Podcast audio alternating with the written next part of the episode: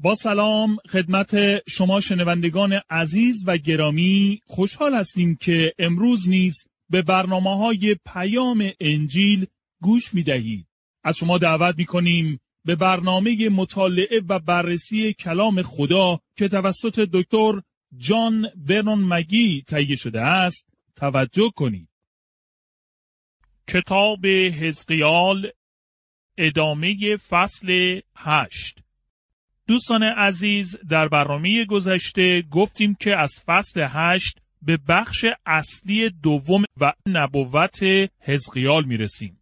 در این بخش می بینیم که تبعید و اسارت قوم اسرائیل و نابودی شهر اورشلیم واقعیت می و ابر جلال خداوند معبد را ترک می کند.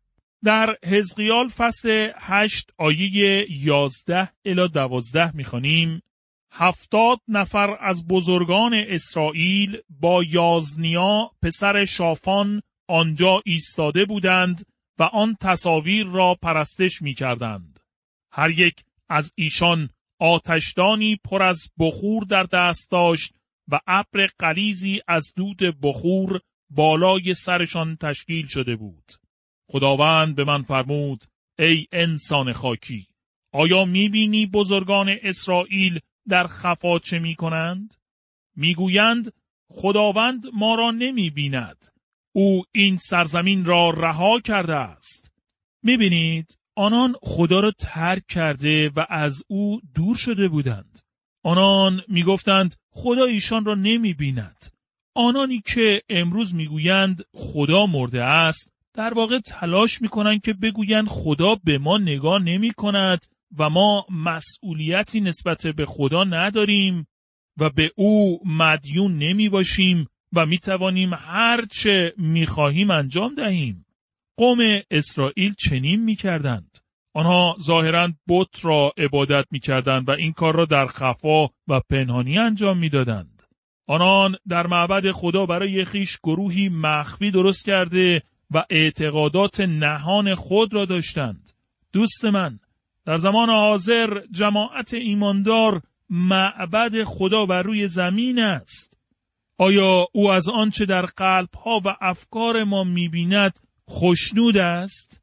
در حزقیال فصل 8 آیه 13 الی 15 می‌خوانیم سپس گفت بیا تا گناهان بدتر از اینها را به تو نشان دهم.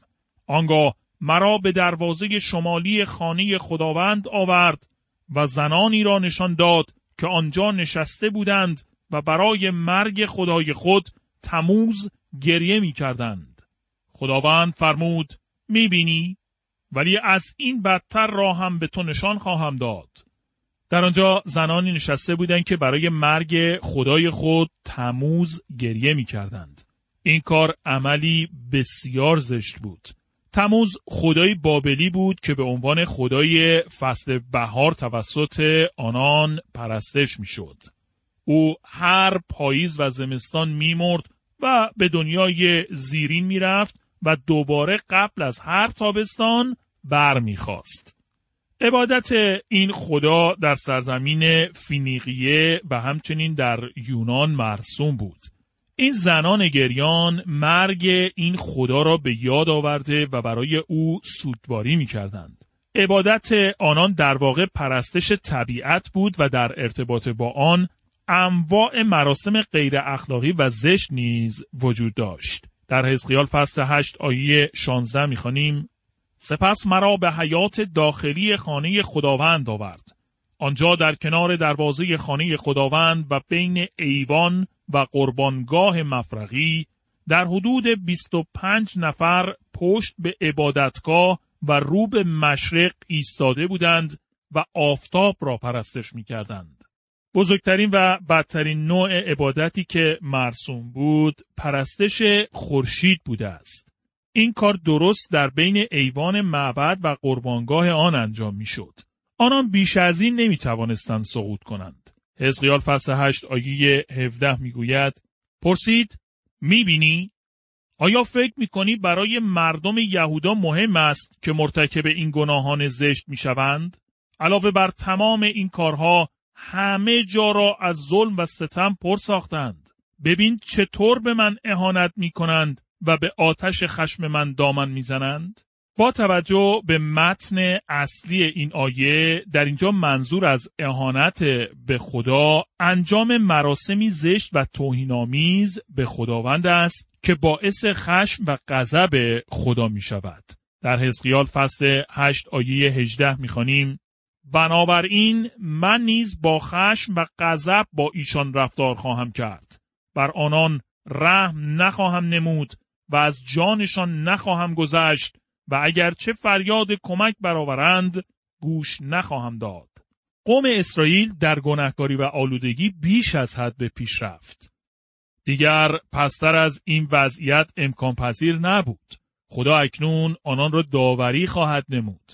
دوست من، خدا شما را دوست دارد و شما را نجات خواهد داد اگر بخواهید با ایمان به نزد او آمده و به عیسی مسیح به عنوان نجات دهنده خود اعتماد کنید.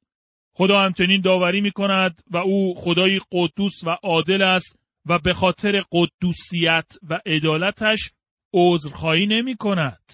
می توانیم با پولس همصدا شده و با توجه به رومیان فصل 9 آیه 14 بگوییم آیا خدا از روی بیانصافی عمل می کرد؟ هرگز. خدا در هر چه انجام می دهد به درستی و به حق عمل می کند. اگر داوری کند این حق را دارد که چنین عمل کند. برای نسل حاضر تعجب آور است که به آنان نشان داده شود آنچه انجام می دهند اشتباه است و خدا بر حق می باشد. خدا گناه را داوری خواهد نمود.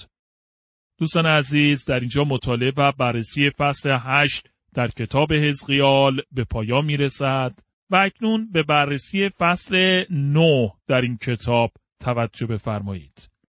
کتاب حزقیال فصل نو موضوع اصلی این فصل عبارت است از ابر جلال خدا آماده می شود که معبد را ترک کند.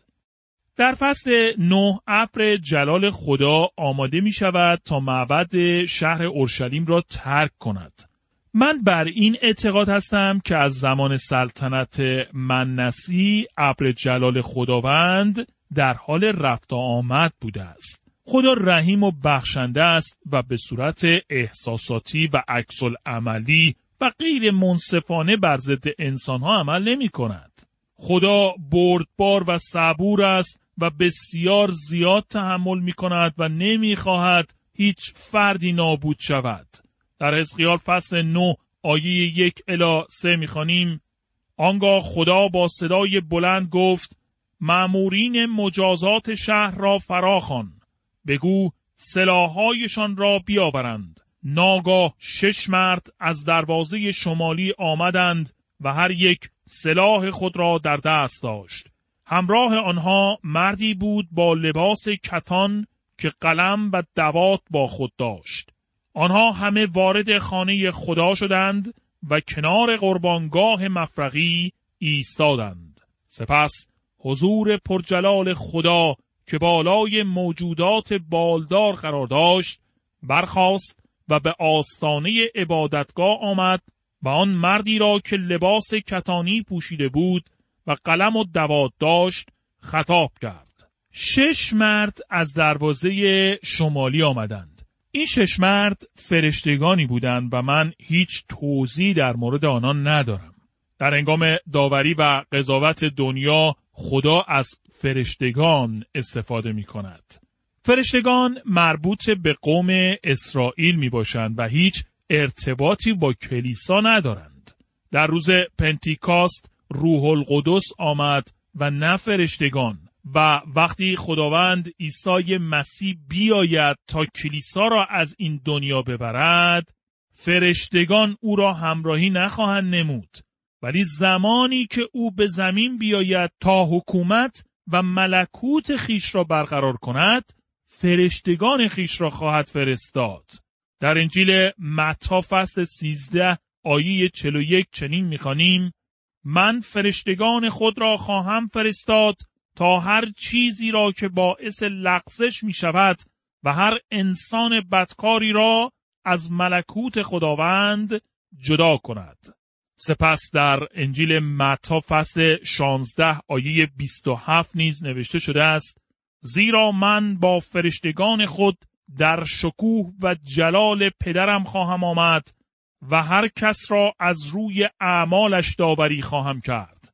و همچنین پولس در نامه دوم تسالونیکی فصل یک آیه هفت الهش چنین گفته است بنابراین به شما که رنج و آزار می‌بینید اعلام میدارم که وقتی عیسی خداوند به ناگاه در میان شعله های آتش و با فرشتگان نیرومند خود از آسمان ظاهر شود خدا به ما و به شما آسودگی خواهد بخشید اما آنانی را که از شناختن و پذیرش خدا و پذیرش نقشه نجات او توسط عیسی مسیح فرار می کنند به کیفر خواهد رسانید. پس از فصل سوم کتاب مکاشفه هیچ اشارهی به کلیسا نمی شود با اینکه قبلا دائما به آن اشاره می شد. چرا؟ کلیسا از روی زمین برداشته شده است و فرشتگان مأموریت اجرای داوری بر روی زمین را بر عهده دارند. سپس حضور پرجلال خدا که بالای موجودات بالدار درون معبد قرار داشت برخاست. یعنی از جایگاه مقدس یا قدس الاقداس عبور کرده بود. این موجودات بالدار که مانند فرشتگان بودند بر بالای تخت رحمت قرار داشتند. جلال خدا قبلا در آنجا بود ولی اکنون برخواسته بود. جلال خدا علامتی برای حضور خدا بود و اکنون آنجا را ترک می کند. در حزقیال فصل 9 آیه چهار می گفت در کوچه های اورشلیم بگرد و روی پیشانی کسانی که به خاطر شرارت هایی که در این شهر انجام می شود گریه و ماتم می کنند علامت بگذار. خدا در واقع گفت بر پیشانی افرادی که بر علیه شرارت و پریدیه ها هستند علامت بگذار.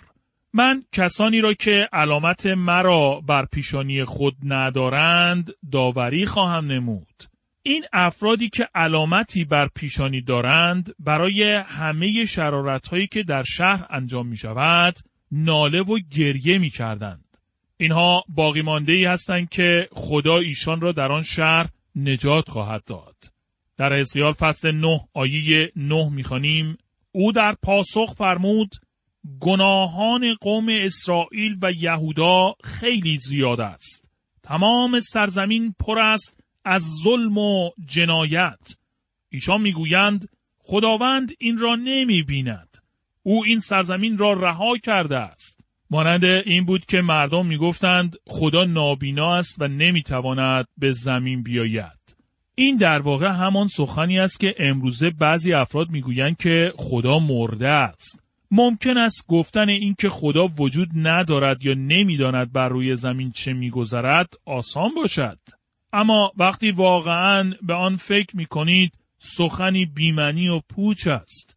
دوست من فقط به این دلیل که خدا را ندیده اید و هیچ شواهد یا مدارکی درباره او ندارید اثباتی بر این موضوع نیست که او وجود ندارد من تا کنون هرگز شهر توکیو در ژاپن را ندیدم اما باور دارم که شهری بزرگ با این نام در کشور ژاپن وجود دارد تا کنون هیچگاه در آنجا نبودم و می توانم بگویم که چنین شهری نیست و وجود آن را انکار کنم.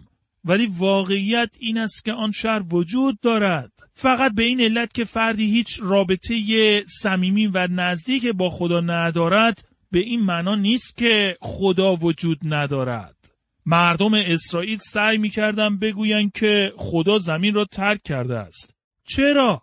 چون در واقع آنها خدا را ترک کرده بودند در حزقیال فصل 9 آیه 10 می‌خوانیم پس من نیز بر ایشان رحم نخواهم کرد و از سر تقصیراتشان نخواهم گذشت. آنها را به سزای همه اعمالشان خواهم رساند.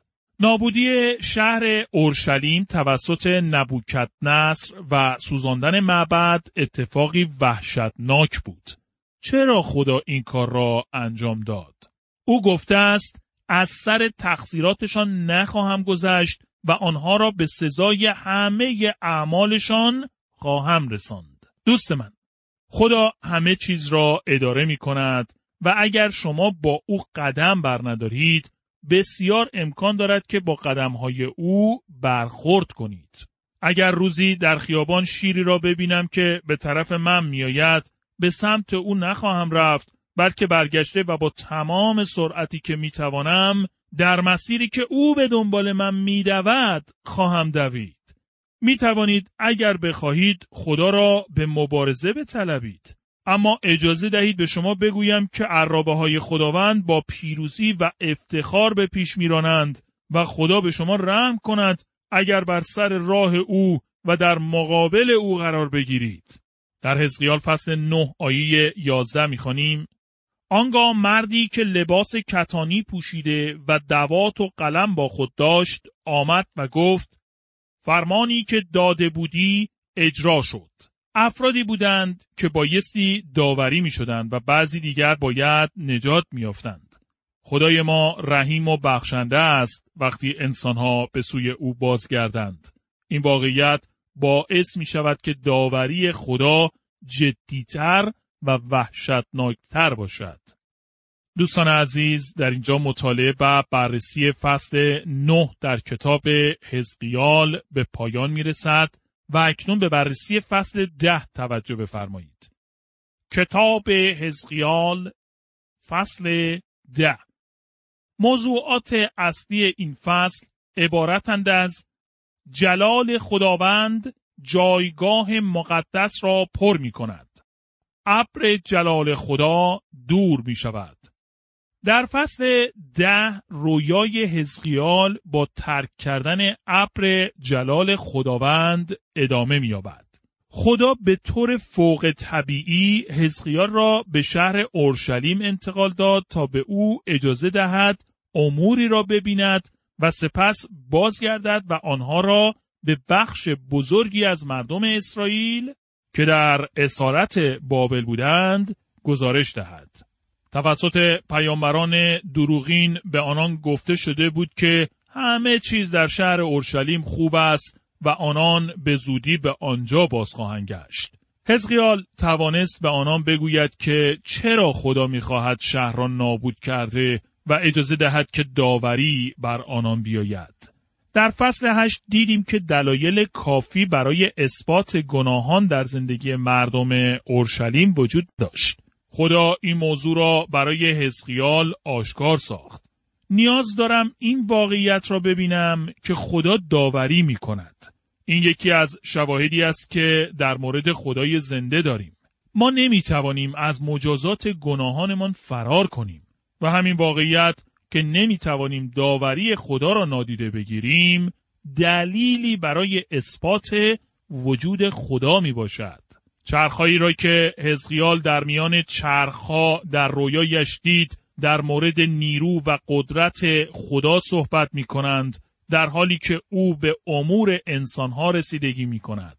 در قدس الاقداس یا مقدسترین جایگاه معبد جلال خداوند در میان مجسمه های فرشتگان بود.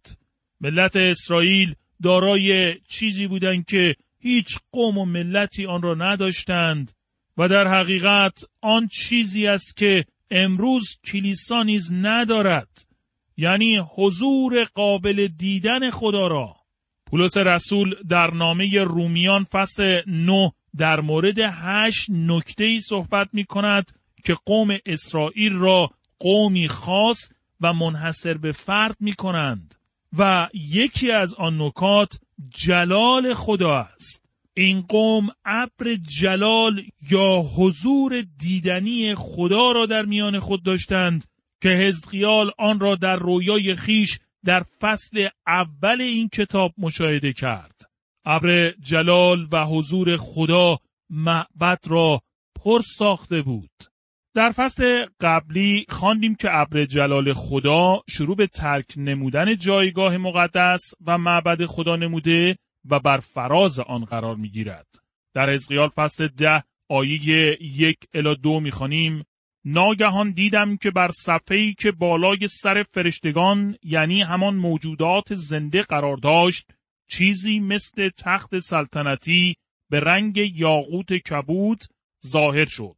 آنگاه خداوند به مرد کتانپوش فرمود به میان چرخهایی که زیر فرشتگان است برو و مشتی از زغال افروخته بردار و آن را بر روی شهر بپاش.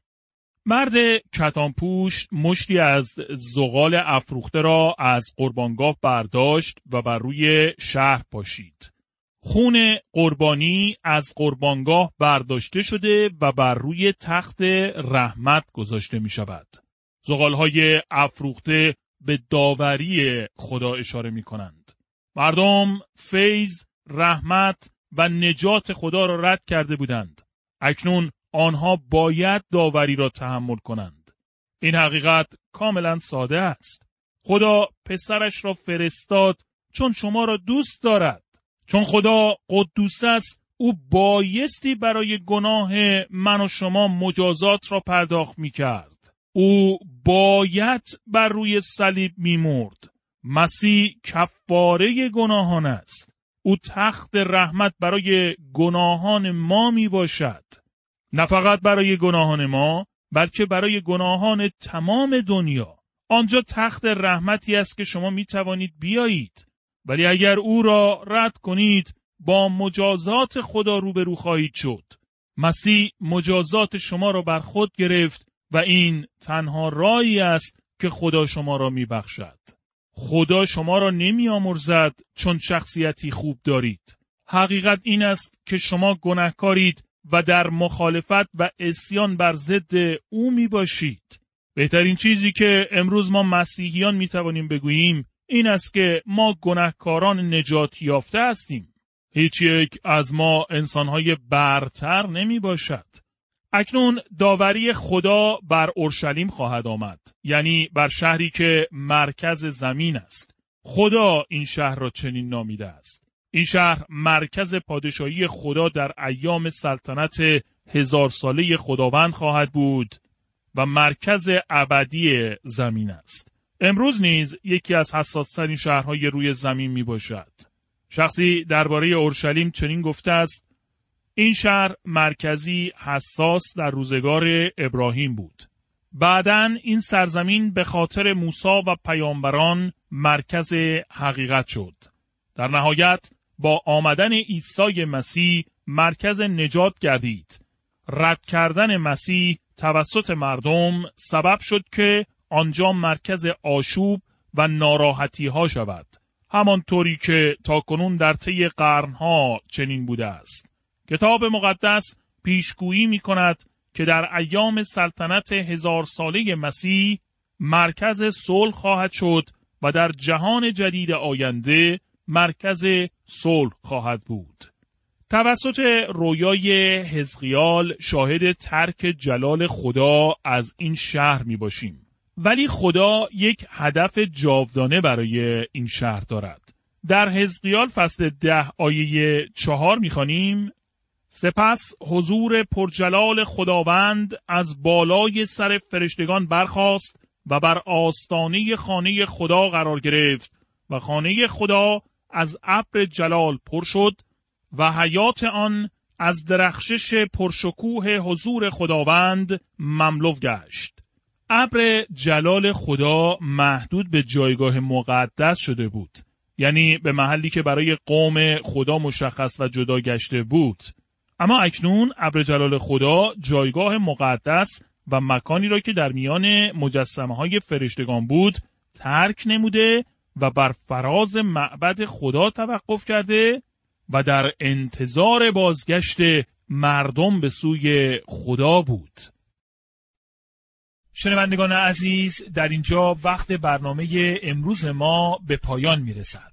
از شما دعوت می کنیم در برنامه آینده نیز به مطالعه و بررسی کلام خدا توجه کنید.